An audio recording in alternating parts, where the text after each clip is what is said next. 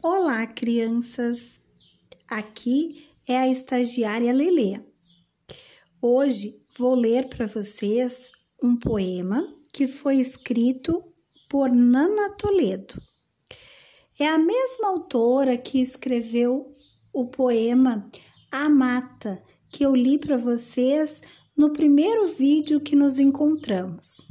O poema é assim: Parte de um todo cada broto cintilante, cada orvalho na madeira, cada inseto cantarolante, cada pedaço de chão, cada flor, cada clareira, cada ser é nosso irmão. Nós somos parte da mata e a mata é parte de nós.